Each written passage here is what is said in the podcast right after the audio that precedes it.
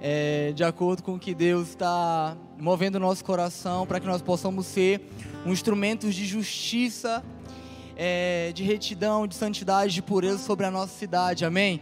E você é uma peça fundamental. Diga assim: Eu sou uma peça fundamental, amém?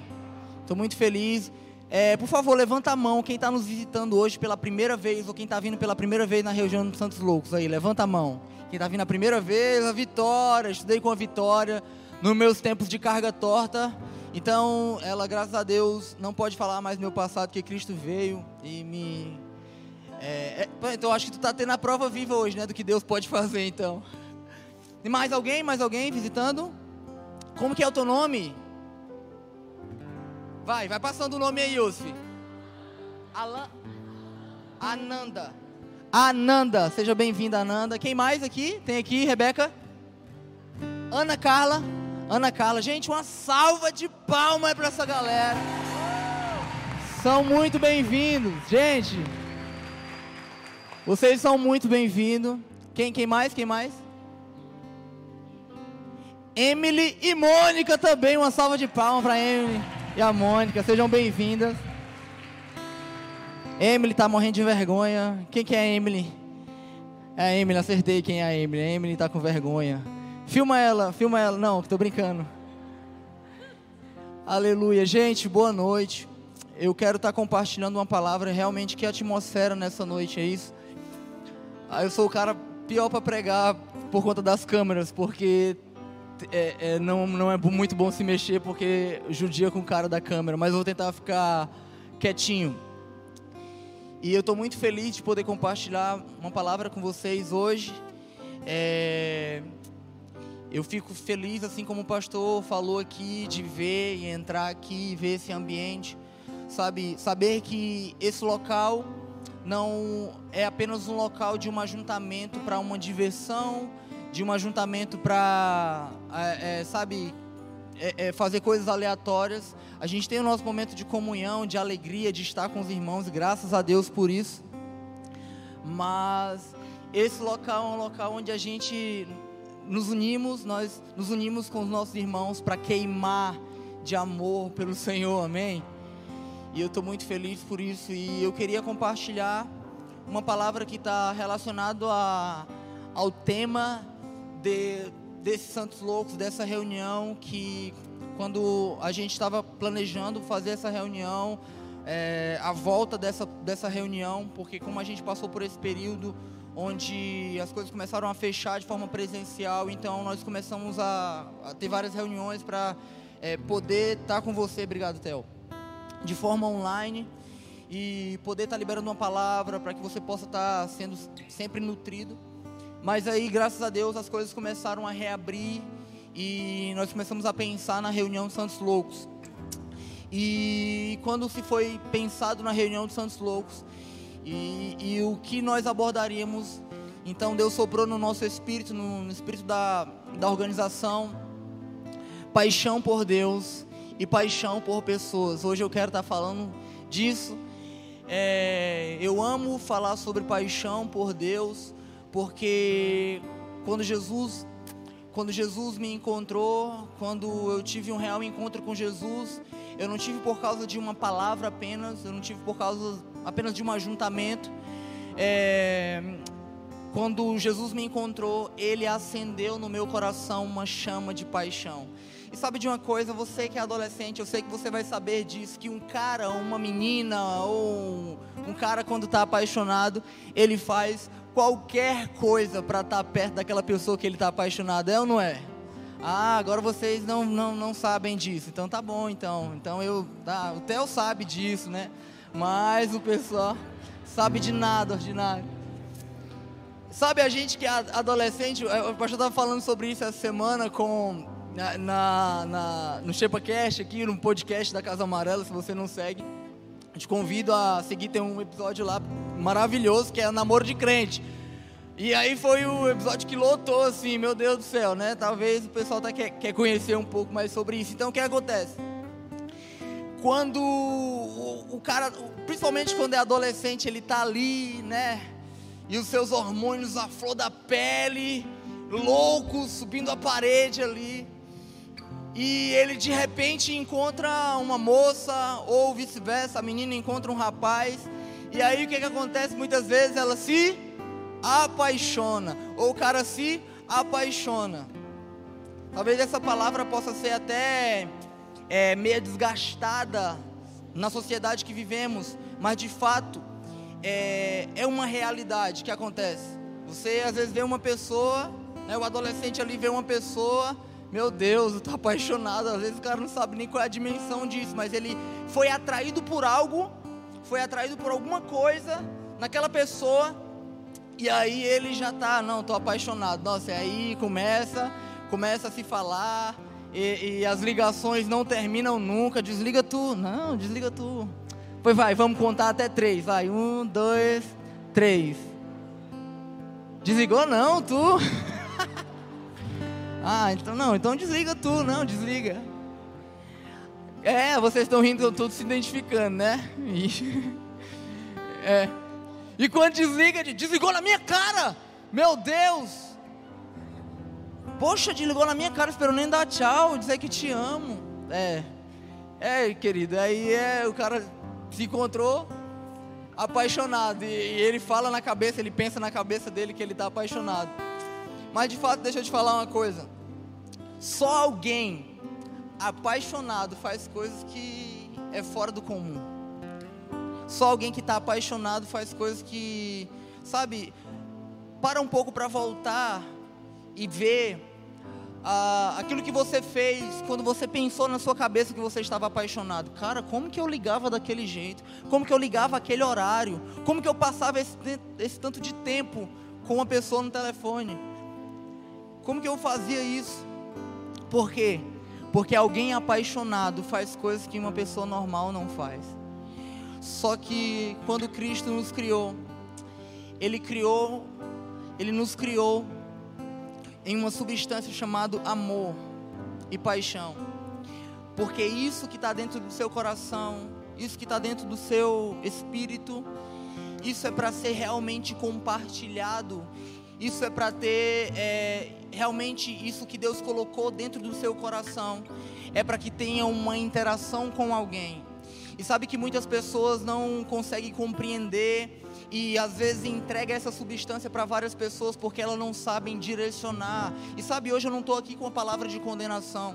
Muitas pessoas, sabe, sabe que eu, eu lidero jovens há algum tempo. E muitas pessoas chegavam para mim e falavam: Poxa, pastor, eu caí nisso.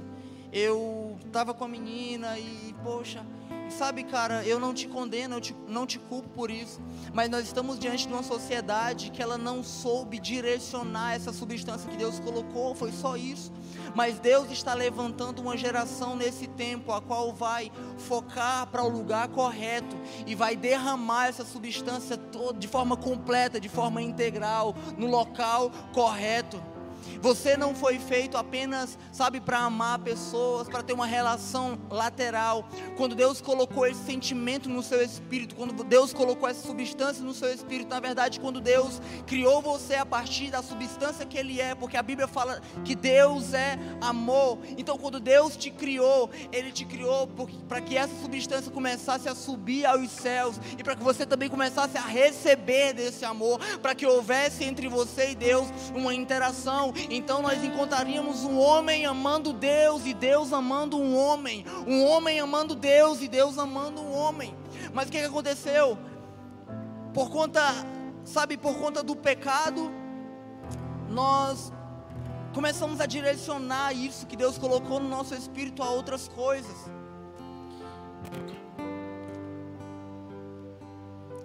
A outros lugares, a outras pessoas. Por que muitas pessoas se frustram por, com isso? Porque muitas pessoas, quando se veem apaixonados, e aí de repente tem uma frustração, elas se entristecem.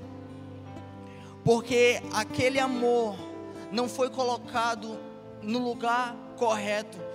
E o amor, queridos, é uma interação entre dois seres, duas pessoas. E sabe, nós estávamos até compartilhando isso na quinta-feira. A Bárbara deu um testemunho. E quando na fase da adolescência, é, eu também tive muito isso de não saber colocar, de não saber direcionar o amor que Deus colocou no meu espírito, o amor que Deus colocou no meu coração.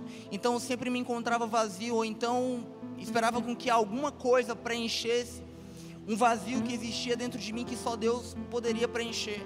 Então eu me envolvi, me relacionei, namorei. E sempre eu me frustrava, sempre eu ficava, meu Deus do céu, por que não dá certo? Mas o que, que aconteceu? Teve um dia que eu estava tão frustrado, que eu estava tão ferido com aquilo que aconteceu, que eu estava tão desgastado. E de repente eu fui até o Senhor, e eu estava numa reunião em 2012. Eu disse: Deus, eu não tenho nada. Eu estou ferido, estou frustrado. Então vem e me toca. E eu só estava ali, querido. E eu só estava ali. Eu lembro que quando estava finalizando aquela reunião, no final do sermão, eu não ouvi nada. Ninguém chegou para mim e falou nada. Mas de repente eu senti um toque no meu espírito eu senti um toque de amor do Senhor dentro do meu coração. E na hora, na hora eu comecei a identificar, é isso que eu precisava. Nossa, naquele momento eu me senti tão cheio, eu me senti tão completo, eu me senti tão pleno, que a primeira coisa que eu, eu senti vontade de fazer naquele momento foi terminar o meu relacionamento e dizer, cara, Jesus, eu quero só você, eu quero você. Sabe, queridos, eu não estou dizendo isso para que isso se aplique de forma literal na sua vida. O que eu estou dizendo é para que é eu, que eu sinto Deus nesses, nesses dias, levando o nosso coração a focar no amor dEle, a compreender o seu amor, a compreender a sua graça. E sabe de uma coisa? Quando se trata de paixão por Deus e paixão dos, por pessoas, a, falar sobre amar a Deus é um dos tabus mais incríveis que tem, por quê? Porque muitas pessoas sofrem com um problema de inconstância. Na, na maioria das vezes, quando você vai falar sobre esse assunto, as pessoas olham e falam assim: caramba, eu não consigo ser constante. Eu não consigo dar continuidade a essa paixão. Às vezes, muitas pessoas, até que são, que, que, que se converteram é, é, mais antigas, quando olha para um jovem, um adolescente que aceitou a Jesus e está queimando de amor por Deus, quer evangelizar, quer estar tá na igreja direto, quer varrer a casa, escova o dente, sabe? Era uma piada, mas tudo bem. É, e, e quando essa pessoa é encontrada por Jesus, as pessoas que, sabe, antigas, olham para ela e falam assim: Cara, é, é porque é o primeiro amor. Por quê? Porque o fato de amarmos ao Senhor, de, de sermos apaixonados pelo Senhor, muitas vezes a maior batalha, a batalha que temos é a questão da permanência. Mas hoje eu quero começar a liberar chaves que vai manter o seu coração queimando de amor por Deus, queimando de amor por Deus. Sabe, querido, eu não vou, eu não vou dizer para você, não vou mentir para você que muitas vezes a sua alma vai ficar triste Muitas vezes você vai ficar abatido, muitas vezes você vai ficar desencorajado, muitas vezes você vai se sentir tentado. Mas vou te falar uma coisa: se o amor de Deus penetrar em você, entrar em você, se você for alcançado verdadeiramente pelo amor de Deus, então você nunca mais vai ser o mesmo. Amém? Então a primeira coisa que eu quero falar com vocês é, que nós precisamos entender. Nós precisamos entender que, embora a paixão por Deus não seja produzida por nós, por nós mesmos, existem coisas que podemos fazer para que o nosso coração esteja apaixonado por Deus. Quantos querem estar apaixonado por Deus o tempo todo? Levanta a mão aí, amém. Essa, sabe, essa é a oração de todos os meus dias. Eu digo, Deus, mantém meu coração aceso, mantém meu coração apaixonado. E sabe de uma coisa? É, você precisa entender que não é que a paixão por Deus vai ser produzida por nós, amém? Nós não podemos entrar no legalismo de achar que aquilo que nós podemos produzir em amor vai ser suficiente para que haja realmente um amor em Deus. Mas nós precisamos entender que existem algumas coisas que mantêm o nosso coração aceso, que mantêm o nosso coração em chamas de amor pelo Senhor. É, a primeira coisa que nós precisamos entender, que às vezes muitas pessoas não compreendem, é que a partir do momento que você aceitou Jesus, a partir do momento que você aceitou Jesus, Deus mudou a sua natureza. Deus mudou. E às vezes muitas pessoas não compreendem isso, por quê? Porque acham que, poxa, eu aceitei Jesus, eu confessei o nome de Jesus, mas eu ainda sinto vontade de pecar, mas eu ainda sinto vontade de errar, mas eu ainda sou tentado às coisas desse mundo. Por que está acontecendo isso? Calma, querido, deixa eu te contar uma coisa a sua natureza foi mudada, mas você ainda não amadureceu em Deus. Eu não posso te cobrar uma coisa, eu não posso cobrar minha filha, sabe? Para quem não me conhece, eu tenho uma filha de dois anos e eu não posso cobrar minha filha para que ela varra a casa, eu não posso cobrar minha filha para que ela vá comprar pão, eu não posso cobrar a minha filha para que ela vá num banco tirar um extrato bancário, por quê? Porque ela tem dois anos, ela é uma bebê e muitas coisas é, é, que nos impedem de ser aprofundados no amor de Deus é que nós achamos que o Evangelho é apenas uma vara de condão, assim, que você, você aceitou Jesus e automaticamente a sua vida manifesta na terra mudou. Não! A Bíblia diz que nós fomos mudados na eternidade. E o que que, nós, e o que que acontece no exato momento que aceitamos Jesus? Nós começamos a acessar o plano de Deus eterno. Então existe um homem e uma mulher perfeita em Deus lá. Só que o que é que eu preciso para manifestar? E precisa de coisas para ser manifesto. E muitas pessoas não entendem isso. Muitas pessoas se frustram. Poxa, muitas pessoas têm medo de entrar, de, de aceitar Jesus. Sabe por quê? Porque fala assim: não, mas se eu, eu vou entrar na igreja para estar tá fazendo as mesmas coisas, eu prefiro mudar primeiro para depois aceitar Jesus. Cara, um entendimento totalmente errado. Você não se aperfeiçoa para se aproximar, você se aproxima e é aperfeiçoado. Em Deus você não é santo para chegar mais perto, em Deus você fica mais perto, e à medida que fica mais perto, você fica mais santo.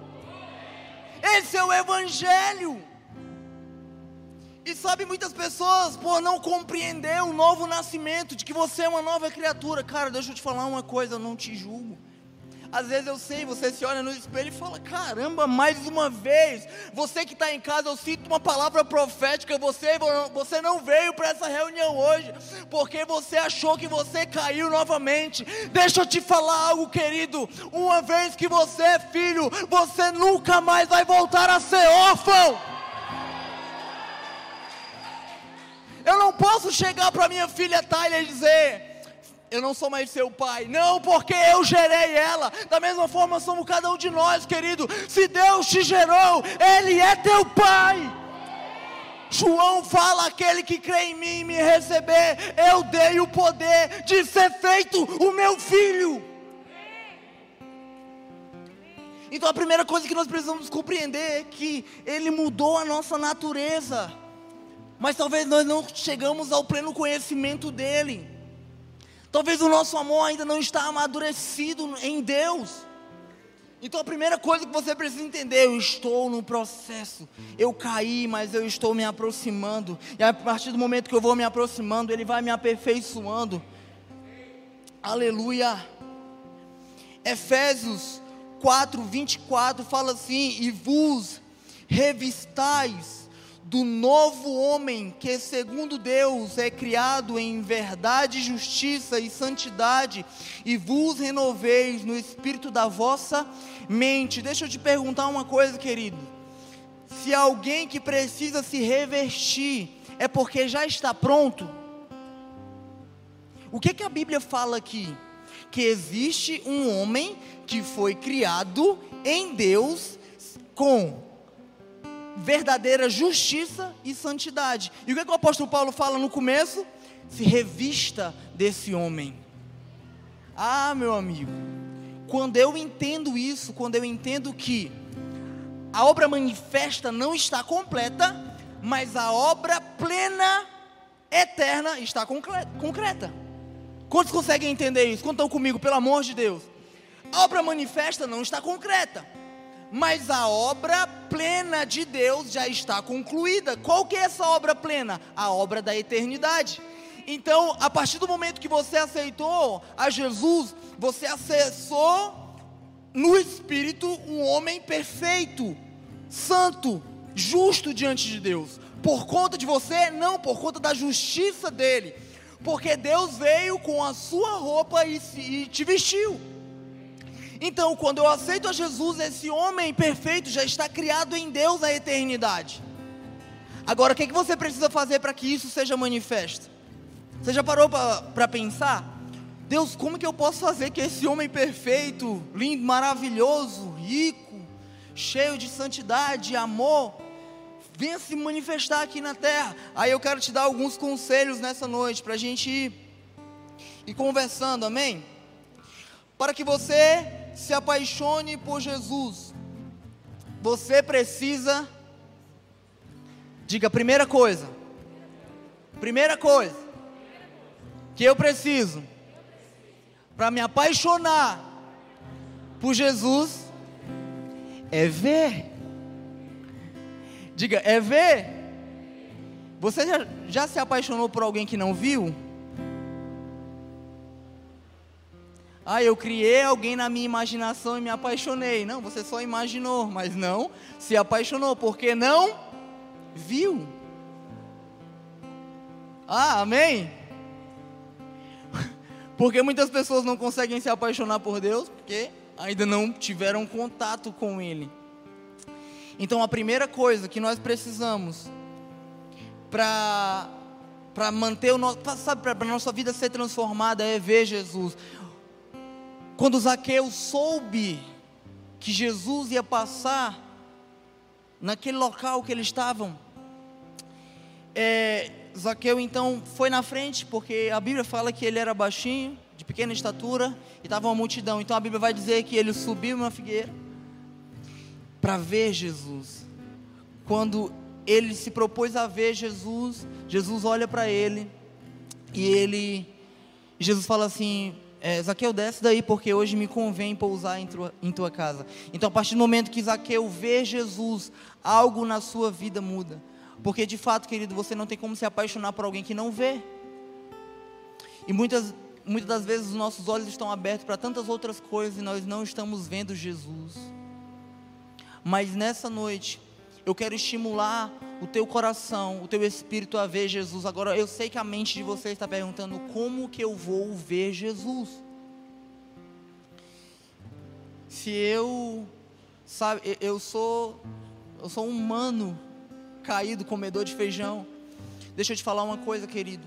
Quando você foi criado, aceitou Jesus, você recebeu uma coisinha chamada Espírito Espírito Santo. Então agora você não é mais um homem natural, você é um homem sobrenatural, você é uma menina sobrenatural, você é um jovem sobrenatural. E a Bíblia fala que nós não vivemos pelaquilo que vemos de forma física, mas vivemos pela visão que temos de forma espiritual. Como que eu faço para viver e para ver de forma espiritual? Então eu fecho os meus olhos carnais e abro os meus olhos espirituais. Adriano, me conta isso na Bíblia. Quando Deus precisou se revelar para Saulo, ele derrubou Saulo do cavalo e cegou as vistas naturais de Saulo, para que quando ele pudesse ver, ele se levantasse, tivesse um encontro com Jesus e o seu nome fosse mudado para Paulo. Então o que, que aconteceu ali? Deus tapou a visão natural. E muitas vezes é o que nós precisamos fazer para ver Jesus. Sabe o que é? Sabe, eu vou dar uma dica simples para você ver Jesus. Eu sei que a teologia vai tentar complicar para você. Eu sei que a teologia vai dizer que você tem que se consagrar, tem que jejuar, tem que orar várias horas. Eu vou dizer uma coisa, cara, fecha os olhos e vai ver Jesus. Sabe uma coisa de manhã, quando você precisar ver Jesus, fecha os olhos. Diga, Jesus, eu estou aqui, eu quero te ver. Me leva a um lugar onde você está. Aí, sabe, é, é, é o salmista Davi fala: deitar-me faz em pastos verdejantes. E Uh, e guia a minha alma pelas tuas águas tranquilas, refrigera a minha alma. Oh, Sabe onde é que Davi estava, querido? Davi estava no deserto, onde Davi estava fisicamente, não tinha árvore, não tinha campo verde, não tinha água, mas ele começou a ver o ambiente espiritual. Então, uma dica para adolescente ver Jesus: qualquer adolescente, fecha os olhos e vai ver Jesus. Ah, pastor, mas Jesus apareceu para mim como um lutador de Muay Thai. Cara, fica, fica tranquilo, ele se revela para você à medida da sua mídia. Você acha que Jesus vai aparecer na África como um lourinho como eu? Eles vão, vão, vão bater no Jesus. Talvez quando Jesus vai se manifestar para um cara que é da África, ele vai se manifestar num negão azul bonito, forte.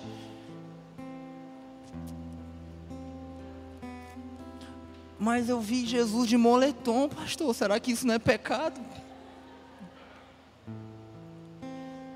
Deixa eu te falar uma coisa. Quando.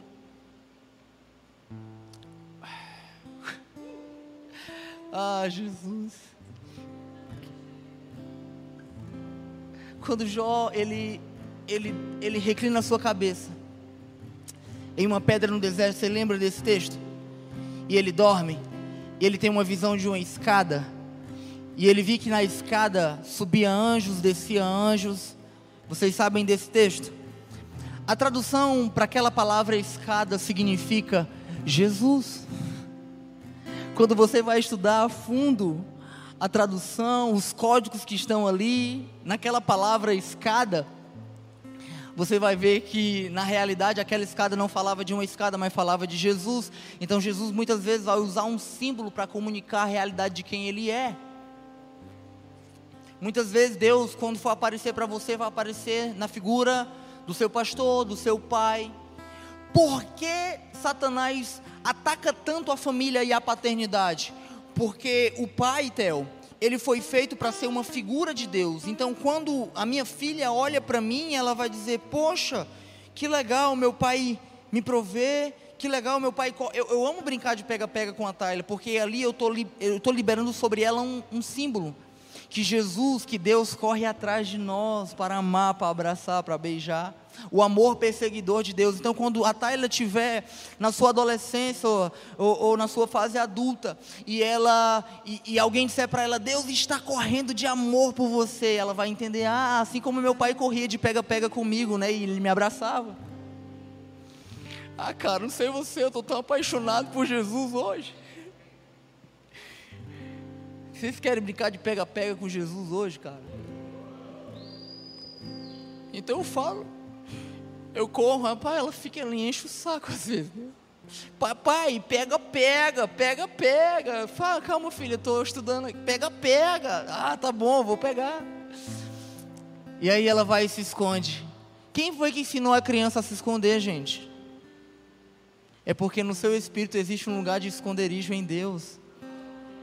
Todos nós fomos feitos para um lugar de esconderijo. Então a gente, quando é criança, tem isso acionado no nosso espírito. Porque nós, nós nascemos para o lugar secreto.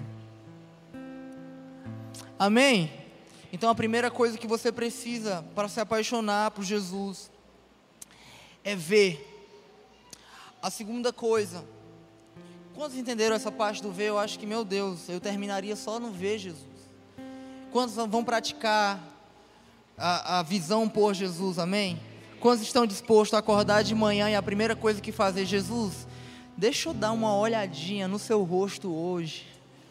Dá um sorriso para mim hoje, Jesus. Deixa eu ir nesse lugar, amém?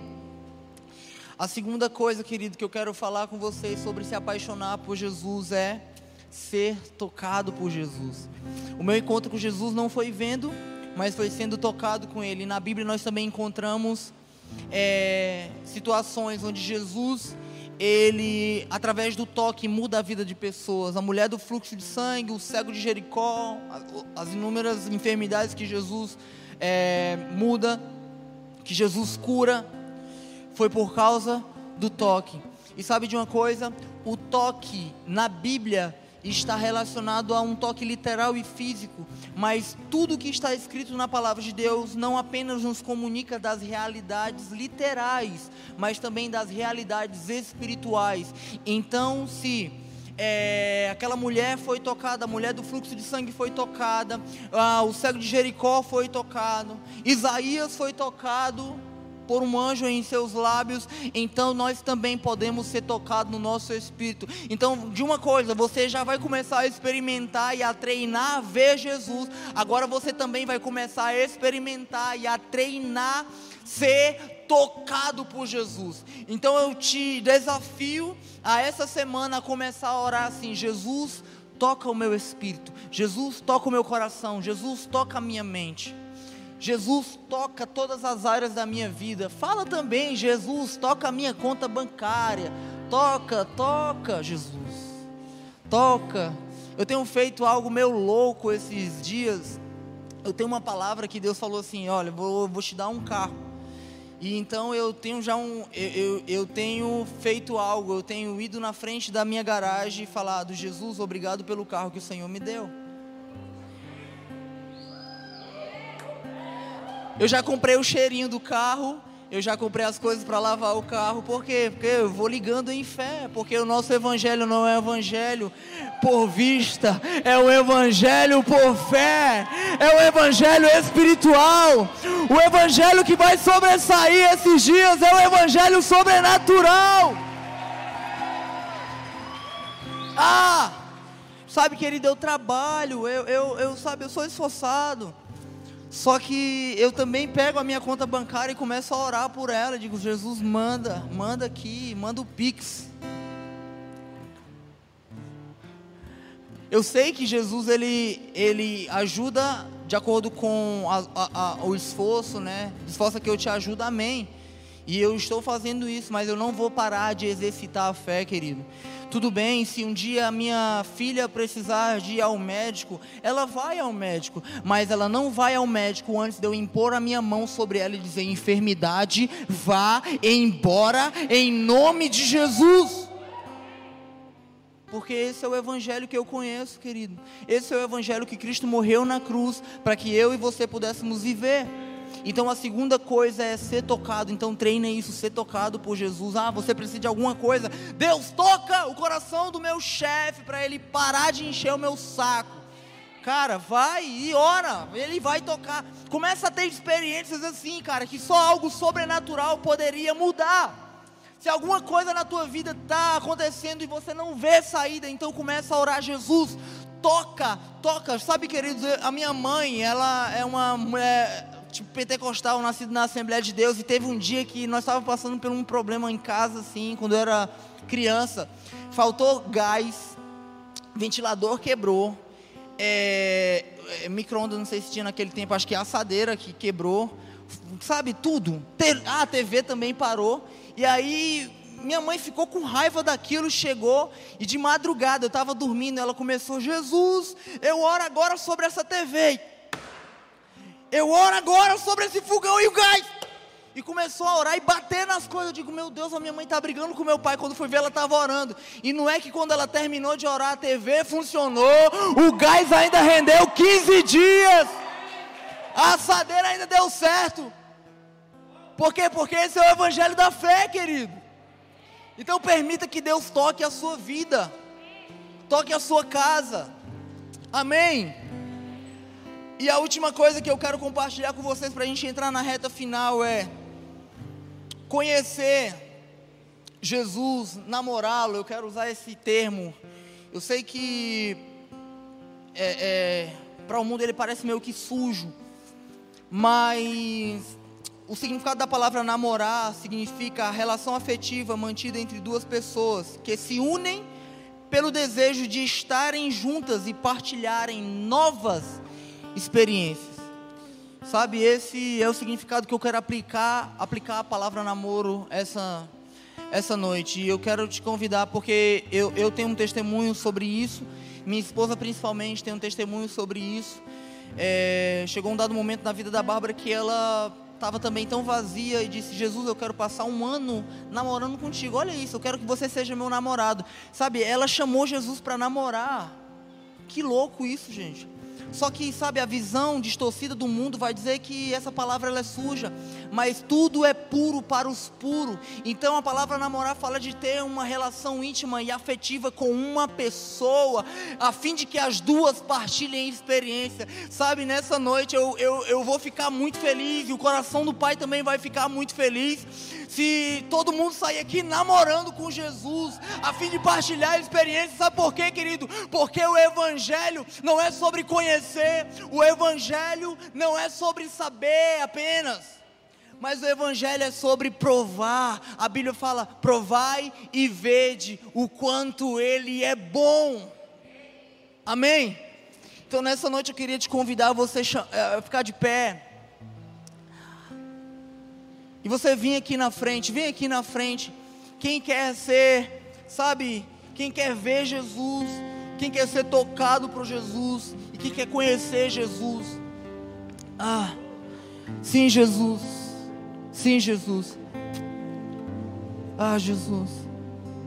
O meu orgulho me tirou do jardim sua humildade colocou. E se eu vendesse tudo que tenho, em troca do amor فلا رياء.